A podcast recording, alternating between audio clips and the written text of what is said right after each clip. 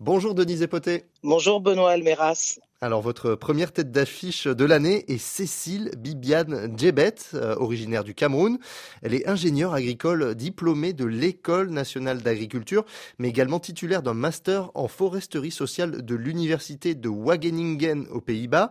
Euh, Cécile Bibiane Djebet est une activiste des droits des femmes et de l'environnement. Les Nations Unies lui ont décerné le prestigieux prix des champions de la Terre pour son action en faveur de la protection des mangroves dans le golfe de Guinée. Pour cette ancienne fonctionnaire du ministère de l'Agriculture, puis de l'Environnement et des Forêts, le déclic en faveur de la préservation de l'environnement lui est venu de sa volonté d'améliorer les conditions des femmes rurales.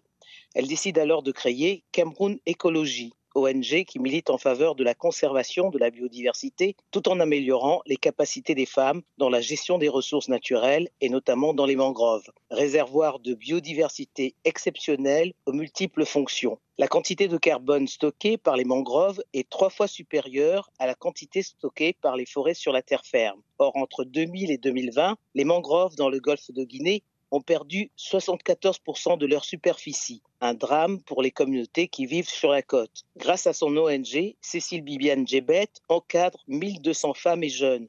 Les prix Wangari Maathai et champion de la Terre qu'elle a reçus sont la preuve que son plaidoyer a été entendu. Il faut, dit-elle, guérir la planète en impliquant les femmes rurales dans les prises de décision, car sans elles, nous n'y arriverons jamais. Alors Cécile Bibiane Djebet, la championne des mangroves.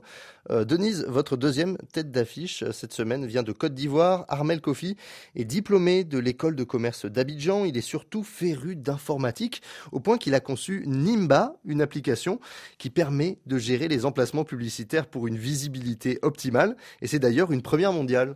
Trois années passées au sein de deux agences de communication ont permis à Armel Kofi de comprendre à quel point il était ardu pour des annonceurs de réserver les meilleurs emplacements pour leur campagne publicitaire. En 2020, il met au point Nimba, du nom de la montagne la plus haute située à l'ouest de la Côte d'Ivoire, près de la ville de Mans. En un clic, l'application permet aux 50 annonceurs qui l'ont adopté de gérer leur campagne dans une trentaine de villes ivoiriennes. Une innovation qui a valu à son concepteur de remporter en 2022 le prix d'excellence de la meilleure initiative de vulgarisation du numérique décerné par le président de la République. Armel Kofi n'en est pas à sa première innovation. En 2015, pour avoir contribué au lancement de Kelassi, la première tablette éducative africaine, le prix Tremplin, récompensant le meilleur jeune entrepreneur social, lui avait été décerné par l'UNESCO et le Centre d'études et de prospective. En 2020, il mettait au point avec Évariste Akoumian SolarPack, un cartable doté d'une plaque solaire qui permet aux élèves vivant dans des foyers non électrifiés d'apprendre leurs leçons une fois rentrés chez eux.